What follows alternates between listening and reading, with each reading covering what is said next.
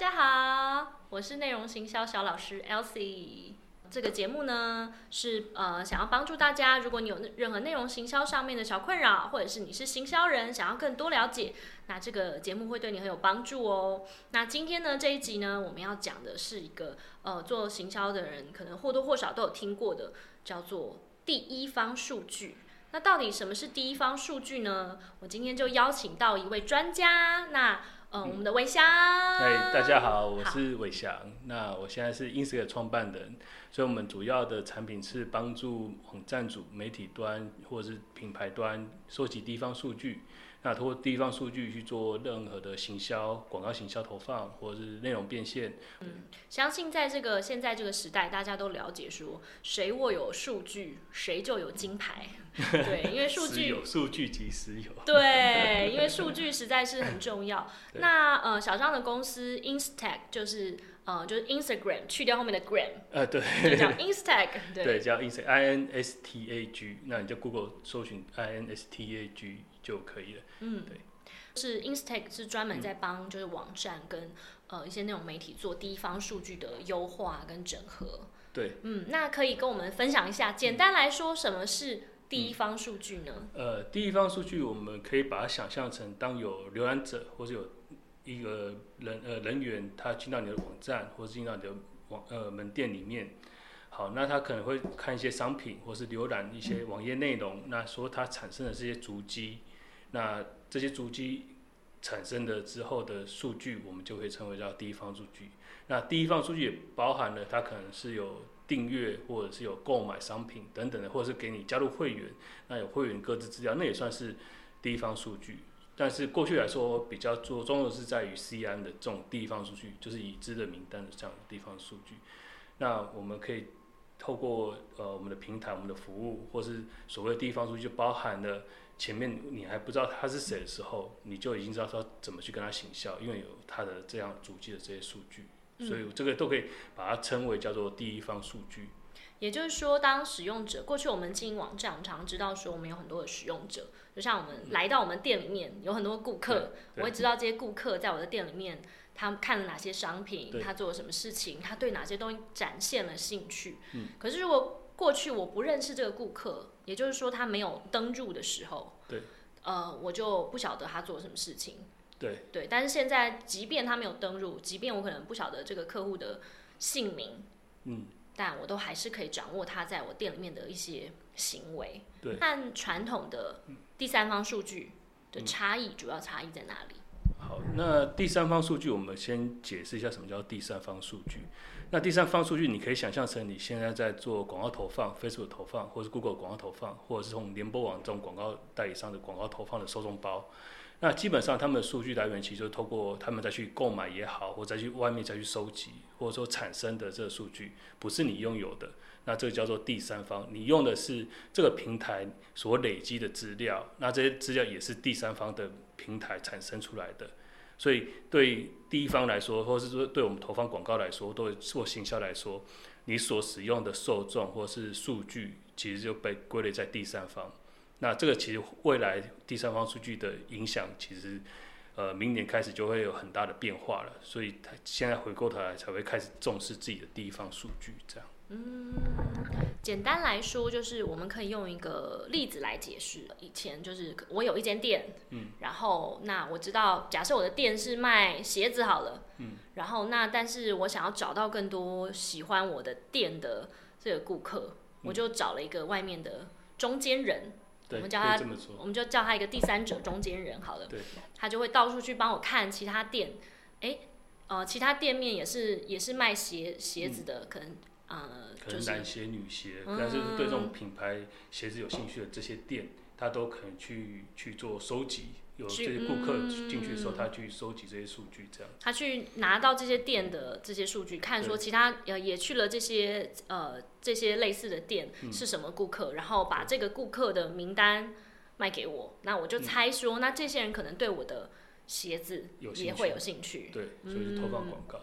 对，那这些数据来源其实就刚讲的，它是从有一个中间人，那这中间人去外面收集了很多这样的数据或是名单，那他有这样的 data 之后，然后再去走，哎，我们是有广告需求的，那我们去找这个中间人，说我要去投放广告给这些人，对，那这就所谓的第三方的平台这样子的意思。嗯，那呃，为什么第一方数据会比第三方数据更优势呢？除了呃，除了我们刚刚提到，就是刚呃，维翔其实有提到，就是明年 Google 跟脸书都会做一些改变，它会开始限制这个第三方数据，因为它有隐私的疑虑。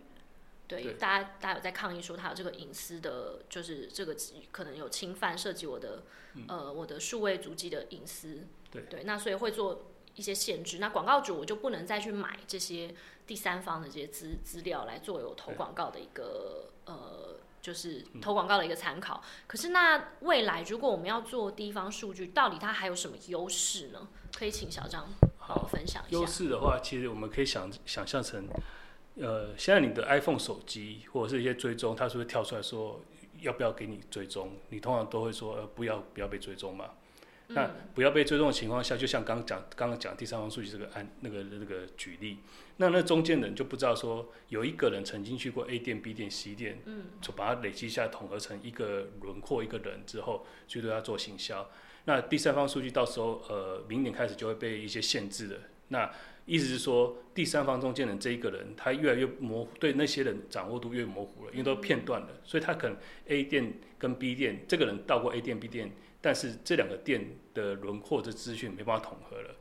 那意思是说，它的成效会越来越差。嗯所以成效越来越差，是因为中间人这个人拿到了数据资料已经开始模糊了，开始不是那么精准了。所以对对那个中间来说，他会有呃，因为这样的隐私的的限制。所以它的量体可能还是需要更大、更大量，或是要做一些另外的处置啊、处理，让它的资料会更再再次精准一点。嗯。但是因为现在的限制情况下，这基本上是很难，尤其是 GDP 啊或者是一些隐私权抬头的情况下。嗯。这样这这些访客他到不同的店的时候，你很难去把它统整起来成为一个人，然后知道说这个人的行为，会把它贴标，然后再去去使用。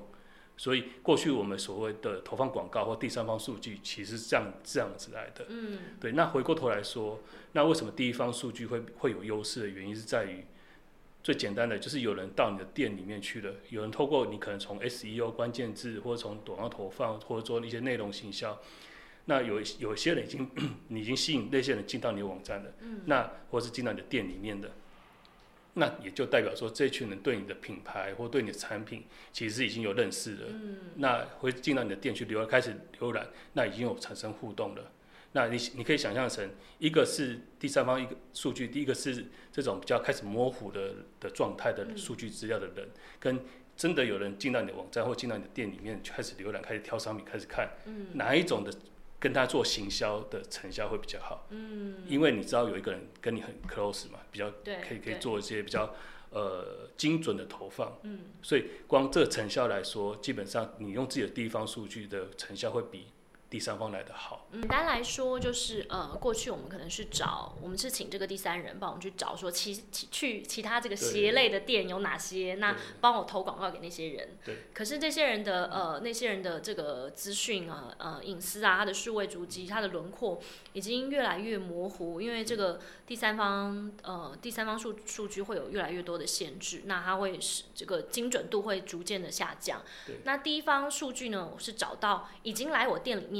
有有兴趣，他有浏览过的人，他进来过我的店里面，他拜访过，那他可能还没有成为会员，但是他已经来拜访过，那他甚至有做过一些消费。那我去研究这些呃，实际已经跟我有互动的，然后已经有拜访过我的店面的这些呃顾客，嗯，了解他，嗯，了解他们的喜好跟行为，然后再拿这个。这个里面的喜好再去做，再去做广告投放，会更加的优化。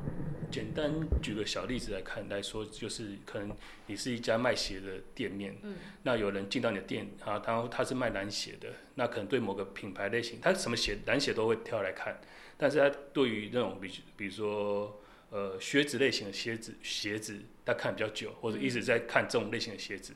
对，那以地方数据来说，哦，我们大概就知道说有一群人。会对这个靴子有兴趣的时候，我要行销这个靴子的时候，我就可以沟通到刚刚讲的那个人，嗯他兴趣浓度比较高嘛，因为他看那么多鞋子都有看，可是他对偏偏对靴子这个嗯兴趣度比较高。对，所以就透过地方数据的累积之后，然后比如说我现在做靴子的行销，有个促促销组合，我要投放广告去找这些人，那我想当然我一定是找曾经看过这个这个商品的人比较频繁或比较多次，或是兴趣度比较高，去跟他们做广告投放。那就就会相对于你去第三方平台去找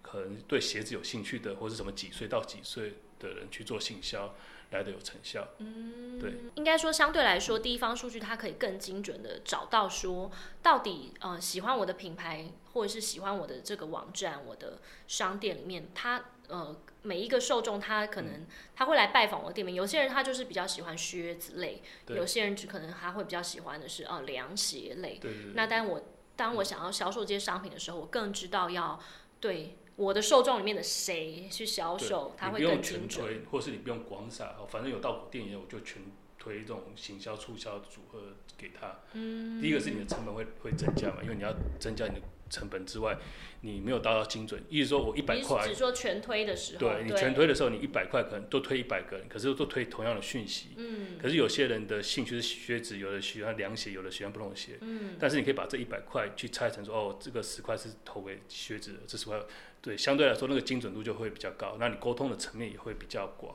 嗯，可以做地方数据的整合。那呃，像像过去是不是还有一个困扰，就是如果会员他没有登入我的网站，那为什么第一方数据他现在可以做到，就算没有登入我的网站，我也可以掌握他的数据？这个这个部分是怎么做到的？OK，那我先讲为什么会有没有登录的情况，因为这个可能在电商可能比较难以想象，但是在媒体或者你在经营你的内容或媒体网站，这个比较很容易常发生，因为大家都会浏览浏览内容，但它不需要登录啊，除非你是用 Payword 或者是用要付费订阅制，所以基本上呃内容这个媒体会有产生很多的未登录的资料，或是没有购买资料这样数据资料。那过去来说，呃，你可能会透过呃 Facebook Facebook Pixel，或者是透过第三方提供的工具，帮你去收这样的资料。那但这个是要我们称为它是第二方数据啊，就简单讲就是 Facebook Facebook 提供一个工具给你，放在你的你的店里面或者你的网站，然后他把资料收走，收到他那边去，然后你再去，然后你再用他的平台去跟这些人去做沟通，但你数据是被收走了。所以被那个平台收走，那那个平台再去做运用，所以叫做第二方数据。嗯，对。那回过来说，我们我们为什么可以做到这样子的程度？是因为把比如说 Facebook 提供这样的工具，我们变成让媒体端或是让网站端或是品牌端，把这样的工具在你自己身上的，不是在有其他平台，所以我们可以提供这样的平台的服务，让媒体可以放这样的监视器也好，或是放一个追踪在你的网站上。所以当有顾客浏览到你的网站的时候，那我们就可以把它做呃数据收集。那数据收集之后，你可能想要有一个靴子的受众包，或者是呃金融的受众包，或者是凉鞋的受众包。那因为你店里就在卖这些东西，或者是有提供这样的内容，好，那你这些 data 进来之后，你就会自己也可以做这样受众包出来。所以这个受众包的形成都在你的自己的店里面，或者你自己的网站里面。你没有用使用任何第三方的数据、第二第二方的工具等等的，那所以这个就是我们希望可以帮网站主或媒体端去做这样的数据收集，这就是所谓的第一方。所以他在还没有登录的时候，还没有跟你做任何很深的互动，或者乃至于订阅电子报，也没给你任何资讯的时候，但是我们可以透过这样的数据收集反馈给第一方的时候，你就可以很清楚知道说，哦，原来有一群有一群人。对某个议题或某个产品是有很高的兴趣，那因为我们要广告投放嘛，所以基本上也不需要呃地方数据，它可以应用层面很广。我们我们现在在讲的其实是其中一小环一环而已，就是要广告投放。对。所以但我要用广告投放的时候，其实就不用再去一定要名单，因为我有这些主机也反馈给媒体端或网站主端，所以他可以直接拿着 data 去做 Facebook 广告投放。嗯。所以基本上他也不需要一定要有一个很确切的名单，然后再上传名单到 Facebook 上面，然后才能做什么样的行销沟通。嗯。对，所以我们透过这样的服务或者都让这种平台，那我们现在大家可能来称就是就是比较像是 CDP 顾客管理、顾客数据管理平台这样的概念，所以我们提供这样的从未知不知道你是谁到你是谁这一整段历程的 data。那我们都是收集下来，帮第一方收集，那给返回给媒体的第一方去使用。嗯，对。可是可是那这样子为什么会没有呃隐私的疑虑呢？因为过去我们知道第三方数据会有侵犯这个隐私的疑虑，是因为他收集我的资料，嗯，然后再去卖给别人。可是那为什么第一方数据可以消除这个这个疑虑呢？OK，呃，我们先讲疑呃各自或是疑虑这个风险的问题点是在于我们刚讲第三方数据嘛，一定会有一个叫做中间那个代理人，但是代理人不管是广代还是 Facebook 还是任何人，这个这个人。那过去来说，我我是消费者，我是顾客，我可能去第一家店看一看，第二家店看一看。嗯。但是这个代理人他把这四这个所有门店的数据资料都把它收集下来。嗯。然后他那个代理人知道说，我这个人去了 A 店看什么东西，B 店又看什么东西，C 店又看什么东西。然后他把这些资讯统合起来之后，哦，原来识别说，哦，原来我这个人去了 B 店看了什么东西比较高，所以当有顾客要投放广告的时候，他知道要投给投给我这个人，因为我在那个店。